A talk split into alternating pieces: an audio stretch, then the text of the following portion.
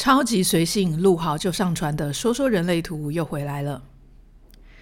我是有一阵子没有更新了，因为之前在忙把课程结束的事情，还有去度了个假。那因为我的老公他的爸妈呢都已经退休，住在摩洛哥，所以放假的时候呢，我们大部分的时间都去那里。那这一次又比较特别的去另外一个城市，叫做马哈盖什，去住了五天。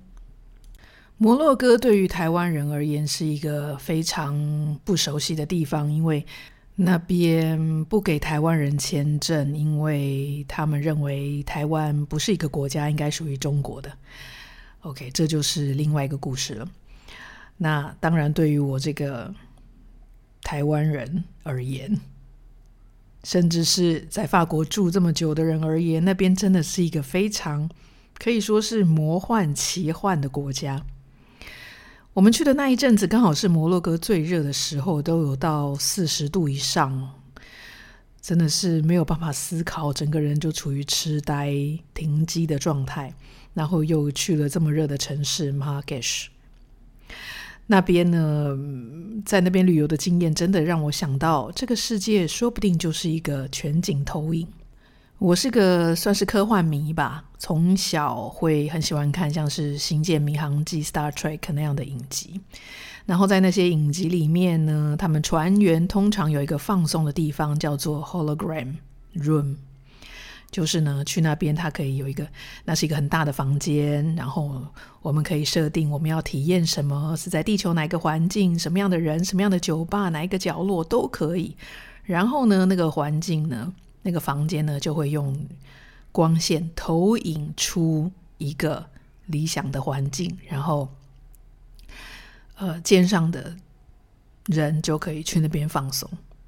那我在摩洛哥马哈盖什的时候，我真的也有这种感觉，因为有很多东西都是很 culture shock 的，或是以前没有经历过的，所以我老是觉得在经历一些新的事情。比如说我刚才说四十度以上的高温，这个以前我没有经历过，不知道现在台湾有没有四十度以上的高温。不过那边常常就是夏天都是四十度以上。然后呢，非常嘈杂，对，在市集上面非常嘈杂。那个市集其实跟台湾夜市有点像，但是风格有点不一样。比如说，我在我之前的呃 story 里面也有发一些那边的风景，比如说可以叠得很高很高很高的卖果汁的呃摊贩。然后果汁卖果汁的摊贩就好像站在高台上，像是 DJ 要表演一样，大声的吆喝的说：“来呀，来喝我的果汁！”然后会把果汁递给你，叫你喝，然后要你买。然后呢，还有一些烧烤摊，但是烧烤摊他们并不是那种羊肉串那么简单的东西，而是他们就是羊头。你看到很多的羊头摆在那里。我其实是非常喜欢烧烤的，但是天气四十几度这么热，然后他们又是在户外的环境，所以我有点怕卫生问题，所以我没有去尝试那样的烧烤摊。然后还有呃吹蛇人，真的有人就是对那种古埃及，我们在就是一千零一夜那种阿拉伯童话里面那种画面，很多人，但他们就是一组一组的，有有几组啦，没有很多。就穿白色的衣服，然后坐在地上，然后开始吹一个笛子，然后前面的眼镜蛇呢就跟着那个笛子摇头晃脑。那么他也会，就其他旁边有人手上会有蛇嘛，然后他就会把蛇呢放在呃这些游客，像是我的脖子上，然后拍照。这样拍个照，那时候他跟我们要求要十欧元左右。那我老公是比较铁的，他不肯给，老公只给他大概两欧元，然后被纠缠了好久。不过呢，蛇应该是那个体温会变化的吧？所以在那样的状态中，就是蛇放在我身上的时候，我感觉那个蛇是冰的，而且是湿的。然后那个蛇非常没有活力，就是一副就是一个呆滞。的样子，然后全身都瘫软。所以我在想说，他可能是把蛇浸到冰水里面，让他失去活动能力，让他呈现那种痴呆的状态，这样子他才可以把蛇放在很多不同不同的人身上，然后要钱。可能是这样子啦，因为我没有注意到，因为那时候四十几度，我真的是痴呆了。然后有非常多的摊贩在旁边，然后卖一些奇怪的、不知道什么的油啊、药水啊，还有人呃打鼓啊，然后就是好像有表演打鼓之类的一些街头表演特技。然后呢，在伊斯兰国家呢，又是。他们一天要祷告，好像是四次吧，我没有注意去听。比如说早上四点一次，好像十点，呃，早上十点一次，下午四点一次，晚上九点，我真的有看是九点二十一分，是二十一分哦，我也不懂是为什么，好像就是这样子四次。然后呢，呃，我还记得我我在那个乡下的车 站车站。要去杂货店买水的时候，然后呢，我就把我的水我要的东西放在柜台上，然后柜台没有人呢，因为阿拉伯人他们都是非常的热情的，会马上给予服务的，但是就没有人。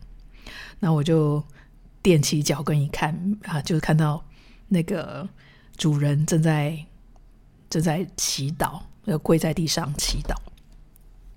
所以对某些人而言，祈祷是蛮重要的，但是我并没有看到那种大规模的祈祷。那像商场里面有时候会有一个小角落，然后摆几个地毯，时间到了会有一些人祈祷，但是并不是说，呃，全部一大堆人都会做这样的事情。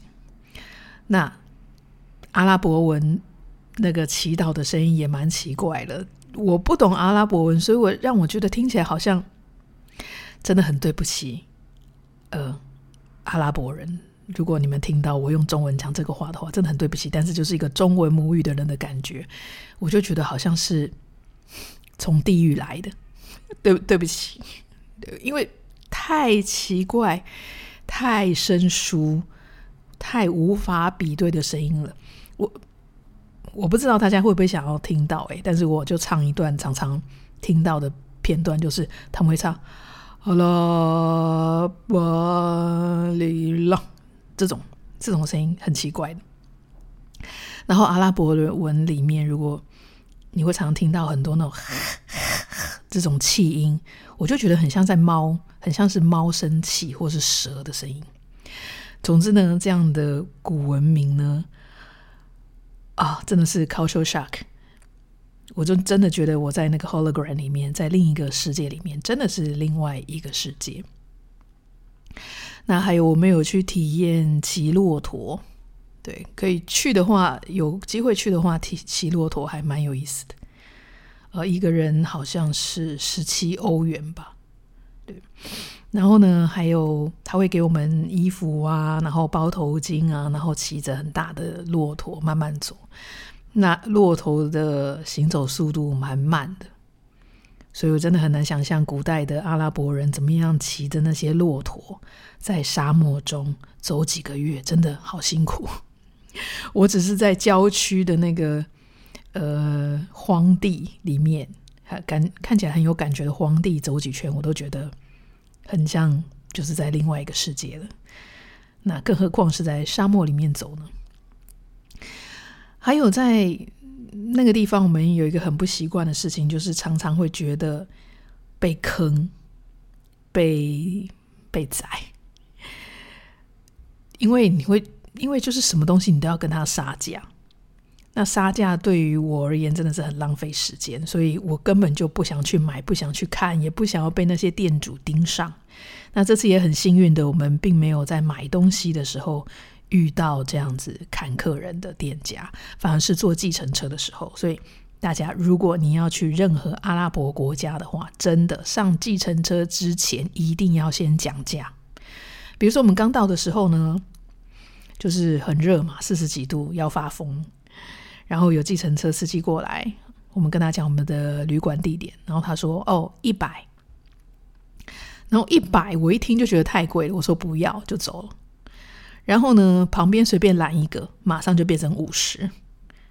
那如果你可以在更偏僻的地方随便再拦一个，就可以三十。所以真的，在阿拉伯国家，不管做什么东西，如果他没有明码标价的话，你一定要讲价。OK，这这就是我这次旅行的经验，算是真的是算是开了眼界，认识一个全新的地方。对，那我也非常推荐大家可以去一些完全不熟悉的地方去旅行，去旅行。那你会对于这个世界、这个地球、这个我们人类的文明的丰富程度有更深刻的体验。好的，那摩洛哥不能去，应该可以去埃及吧？那我自己也觉得。呃，威尼斯也蛮不错的。威尼斯可能真的要快点去。我我觉得它就像是一个大人的迪士尼乐园。我第一次进到威尼斯的时候，我真的觉得我在迪士尼乐园前面，就在那个大的那个运河前，然后看到前面人在划东贡多拉，真的像是一个奇特的异世界。非常推荐大家去，而且我最近有看到报道说，威尼斯那边因为游客真的是太多了，然后给当地的环境造成了很多的压力，所以他们正打算在市中心那一块呢设置闸门，一定要付钱，像是进地铁一样，一定要付钱才能够进去中心那个区域。所以，呃，我去年还是前年去的时候是还没有了，哦，应该是前年。对，但是如果你们要去的话，要赶快哦，不管不知道它什么时候会沉下去。好了，讲这么多已经快要十二分钟了，现在我们来回到一下主题。我知道今天的主题是你的一百五十个分灵体，我没有忘记这个主题，我只是呃先分享一下我之前旅行的经验。好，一百五十个分灵体，这是怎么来的？会有这样的一个主题在思考，是因为在这个人类图，不是只要有一个出生年月日出来计算的玄学里面，一定大家都会有一个很大的问题，就是我的出生时间和别人的出生时间有一样啊，但是我们命都不一样啊，那是怎么样？哪一个才是准的？OK，那我们就不要，我们先就不要从这个小细节开始算，我们就来看一下全世界，因为我是讲人类图的嘛，全世界有多少人跟你有一样的人类图？这个你有想过吗？OK，那我们就来算一下，现在地球上已经有八十亿人了，八十亿。那假设每个人都活得很健康，然后活到一百岁好了。八十亿除以一百是多少？是八千万。所以有八千万人跟你同年。那在同一年里面有三百六十五天，所以再除以三百六十五，等于大概二十二万。那代表有二十二万人跟你同一天出生。好，那再除以跟你同一个时间出生，除以二十四，同一个小时哦。等于九千一百三十二人跟你同一个小时出生。那在人类图里面呢，我们呃没有像占星命盘那样子会看经纬度。那人类图呢是全球通用的，因为我们会认为是太阳的微中子照射到地球，那微中子的速度就是光速，然后它可以穿越任何的物体，包括地球、地壳、地幔。所以呢，就是同一个时间，全世界每一个地方被照射的微中子是一样的，所以我们这个是全球统一的。比如说，你生在东京或是生在巴黎，只要换算成同一时间，好像应该是叫做换成世界统一时吧，就是 UTC 时间。那只要是同一个 UTC 时间。你的人类图就会是一样的。那我们刚才刚才还没有讲完嘛？九千一百三十二再除以六十分钟，因为人类图要精确到分钟，除以六十等于多少？一百五十二。所以我们可以说，全世界有一百五十二个人跟你有一模一样的人类图，包括四箭头的四箭头的 color tone base 都一样，因为没有办法精确到秒。对，目前的计算没有办法精确到秒，所以就是同一个分钟的话，那个人的图跟你一模一样。那你会想说，哇，一百五十人跟我一样，那我们会有一样的命运吗？这就可以分成两个方式来回答。首先，一个很基本的可以观察到的现象是，那一百五十个人有跟你住在同一个屋檐下，旁边睡觉的时候躺着同一个老公老婆吗？没有，不是吗？那你怎么能说他们跟你一样呢？你们同一个时间来到地球，但是在不同的地方出生，有不同的父母、不同的语言、不同的习惯、不同的制约、不同的社会规范、不同的环境、不同的大自然，点点点点点。所以每个人会发展的方向、制约全部都不一样。我之前在我的文章中有分享过。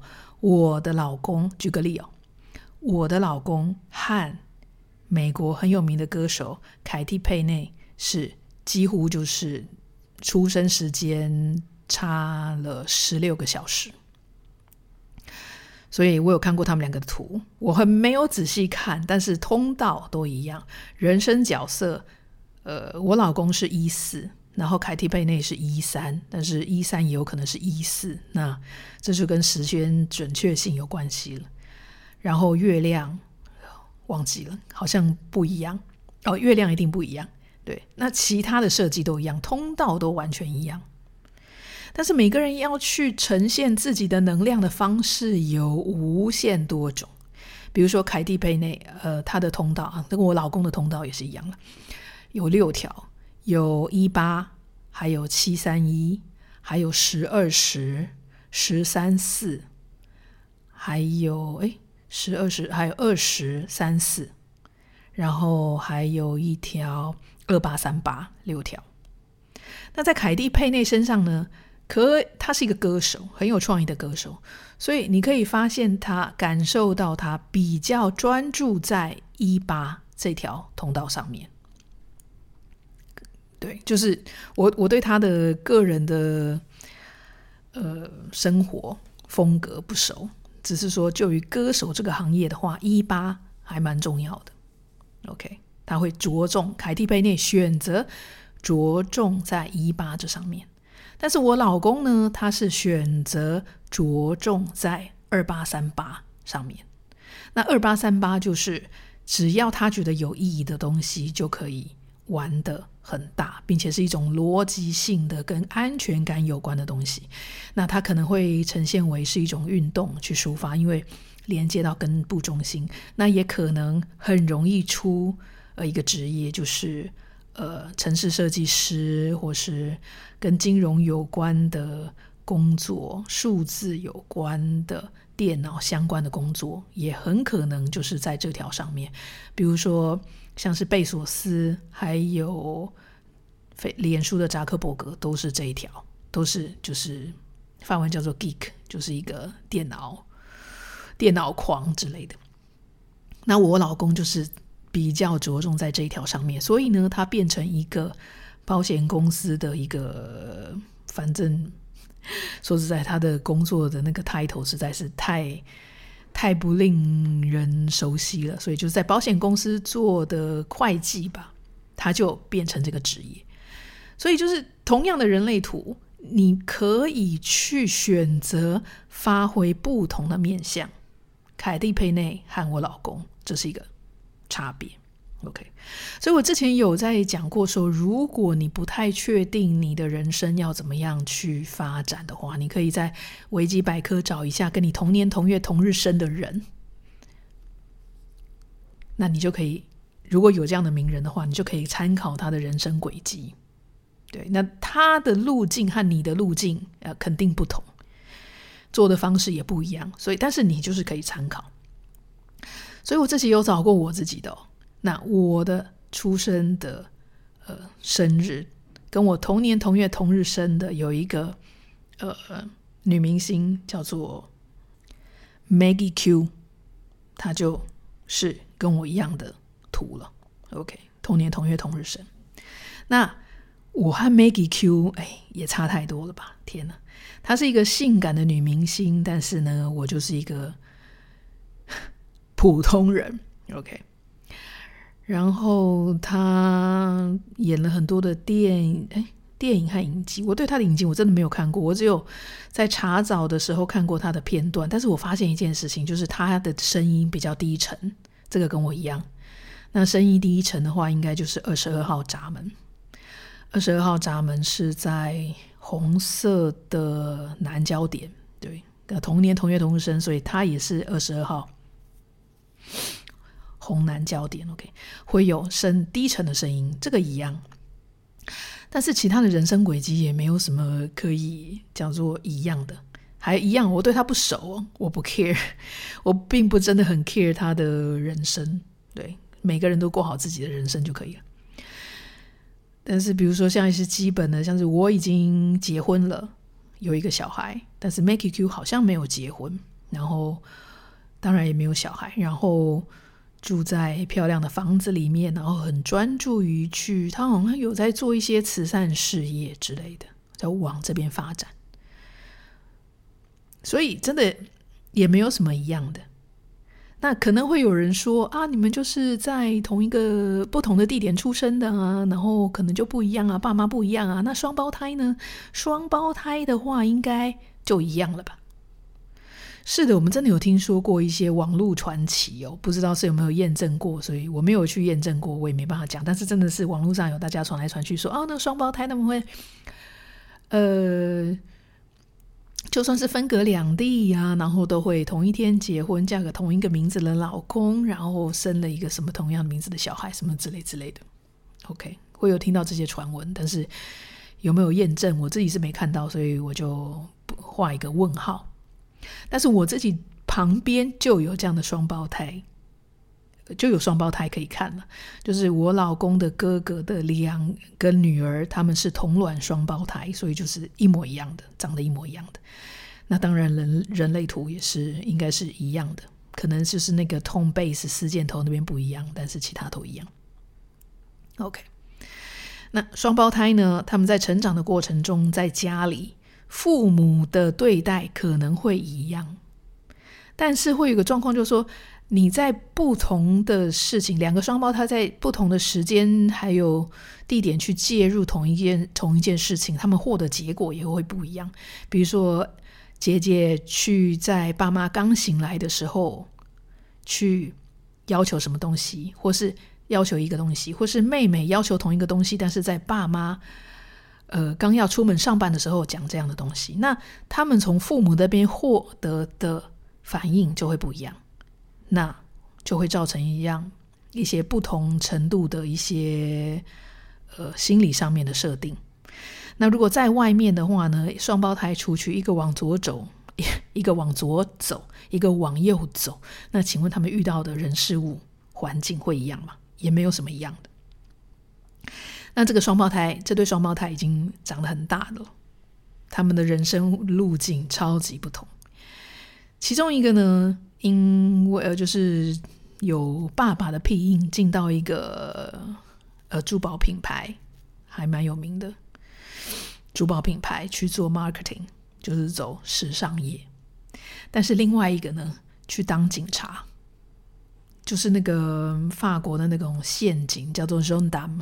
那这个职位呢，就是介于警察和军人之间的一个职位。他们常常会被派到一些法国的其他海外属地去，呃，驻军、解决事情，然后去保护那边的使馆之类的。g e n d a m 对，所以一个变成军人，一个变成那个时尚 marketing，这个两个。差的够多了吧？而且你猜谁结婚了？军人的那个结婚了，但 marketing 的那个没有结婚。有没有男朋友我不知道，但是就是没有。就是说，同一个时间出生，同一个父母，同一个家庭，一个去时尚业，一个去当军人，一个结婚的，一个没有结婚。那他们的运程，他们的命应该是一样的，但是为什么有这么样的不同的运呢？其实就是命和运，我刚才已经讲出来了。你可以把它理解为上帝在发牌。每一分钟发一百五十二副牌，一模一样的，给一百五十二个人，去让他们去地球这个游乐场，这个 hologram 去发挥。那每个人都有他的心理状态、他的环境、他的制约，然后像是每一个通道、每一个闸门、每一个能量中心的高低层次不同的发挥。他们做的全，呃，他们做的决定完全都会不一样。我们就讲一个比较简单的心脏中心好了。心脏中心，我们常常看到的分享就是说有和没有，就两个样子。但是真的是两个样子吗？你也可以有，然后发展的很好的有，或是没有，呃，不，有又发展的好，那就是加，呃，那就是加加，也不能说是加加，不能这样子讲。就是有定义发展的好和发展的不好，或是没定义发展的好或是发展的不好，其实都会有各个不同的非常多的层次去显现一个定义或对未定义。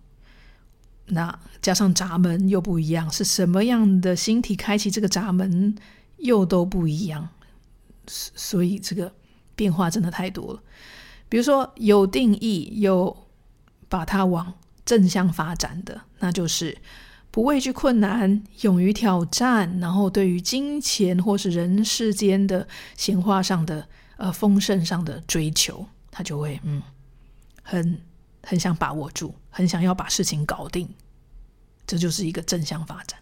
那如果是负向发展的话，他就会变成有控制狂，觉得别人为什么不听自己的，然后可能会常常。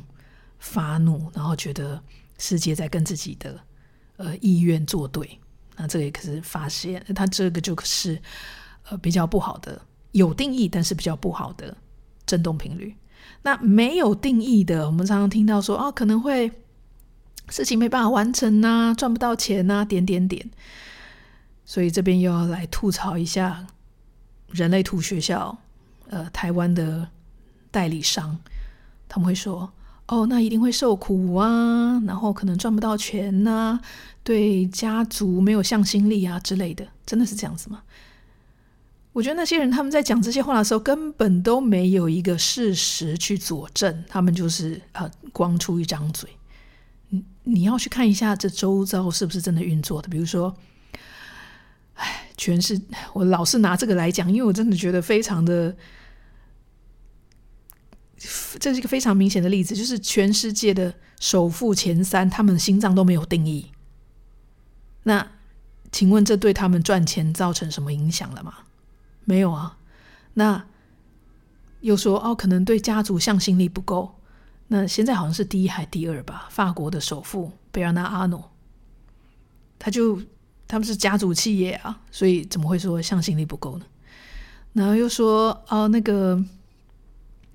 可能比较不会懂得付出什么之类的，像是，但是贝尔纳阿诺他刚刚为了呃一个做了一个，就是捐了一百万欧元给一个慈善团体，因为他们有经济上的困难，就是两三天前的事情，捐了一百万欧元给一个，就是帮救济那些没有办法吃好饭的那些呃人的一个，就是叫做。Restons du cœur 就是供给他们食物，还有蔬菜、生活必需必需品的一个慈善团体。对，所以这个就是心脏中心没有定义的正向发挥。这边有一个悖论，就是说我们会觉得没有定义，好像就是做不到什么事情，没有办法，呃。完成一个挑战，但是呢，你要再继续想一下，因为没有定义，因为不知道自己能不能做到，所以去做，那就成功了。他反而会成功，因为他并不会去理解自己的能力有多少，他没有办法去理解衡量自己的 capacity，所以他去做了，那他就成功了。那反之，像心脏有定义的，他可能一开一开始就说：“哇，这个 project 好大，做不到，所以不去做。”那反而心脏没有定义的人，啊，反而心脏有定义的人没有成功，那没有定义的人成功了。所以这怎么说呢？所以同一个心脏中心定义不没有定义，怎么样发挥，敢不敢接受挑战，等等等，都会对一个人有非常大的影响。那还有刚才漏掉说心脏没有定义，然后又是一个负面发挥，就会觉得自己凡事都做不好，自我的价值感不足，对，那就会造成至少四个层次的不同。那每个人就算是有定义或是没定义，都是同样的设计嘛。那他会把自己的能量发挥到哪一个层次，又是不同。所以就像是上帝发牌。每个人要怎么样的玩都不一样。那你这时候可能会想说：“OK，一百五十个人都跟跟我一模一样，那我有没有机会去认识这个一百五十个人呢？”这又是另外一个层次的话题了，因为这会让我想到说：“呃，巴夏那个外星人传讯者，对，很鼓励大家去看一下巴夏。” OK，他曾经在一个传讯之中有说到，地球这个游乐场这个矩阵，总共现在八十亿人。他在传这个讯的时候，可能是六十多亿吧，所以这个数字可能会有一些偏差。这地球上的人类其实只隶属于，注意听哦，三十万的高龄，三十万，所以。意思就是说，跟你有同一个高龄、属于同一个分支的灵魂有二十个、十百千万，呃，两万六千个。你可以认为你的，我们常会听到什么双生火焰啊，什么来自同一个灵魂家族，点点点。你可以想象说，呃，灵魂集体是一棵树，大树。那它在往上长之后，会有很多不同的树枝，树枝在分支，在分支，在分支。所以你的主要的大树枝那个高龄，它分出去，在地球上分出去的灵魂是两万六千个。对，那它这只是在地球上的哦，它可以在别的星球、别的维度、别的不知道什么样的宇宙也有其他的分支，所以。我们有可能在我们的人生中遇到同一个分支的人吗？两万六，有没有人真的确定有遇到过呢？这让我想到有一个就是英国的人类学家叫做邓巴，他曾经发表过一个理论，叫做呃一百五十定律，意思是说人类每一个人类呢。可以在同一个时期，是不是人生中这个我就没有再仔细看了，仔细去看了，大家可以去看一下，可以维持跟一百五十个人的关系，对，那那关系可能就是互相认识，诶，我知道你，你知道我，呃，或是公司上的，或是邻居上的一百五十个人，但是这只是一个最广泛的一个范围。那可以慢慢会变得慢慢缩小，慢慢缩小，慢慢缩小，然后直到个位数，就是你的核心家庭。那最多就是一百五十个人。但是我刚才说，你至少要认识到，至少要认识到两万六千人，你才可能去遇到那另外一个你。所以我必须说，这几乎是 impossible、impossible 的事情。所以如果有人真的有遇到，另外一个双生的你，拜托拜托，来跟我分享一下，那是什么样的感觉？所以从这个角度来看的话呢，我们虽然跟一百五十个人有一样的图，但是我们整个的人生轨迹，我们的人生历程的生命其实是孤单的，因为我们跟我们的灵魂家族是分开的。那高龄把我们送到这里，就是要无限的去体验不同的感受，然后得到非常多不同的经验。所以，请你相信自己，你是如此的特别，如此的独一无二。上天创造你，就是要你去替他体验这一条无比特殊的分形线，也就是你的人生道路。谢谢你听完今天的 Podcast，希望其中的几句话可以带给你一些启发。我们下次再聊，拜拜。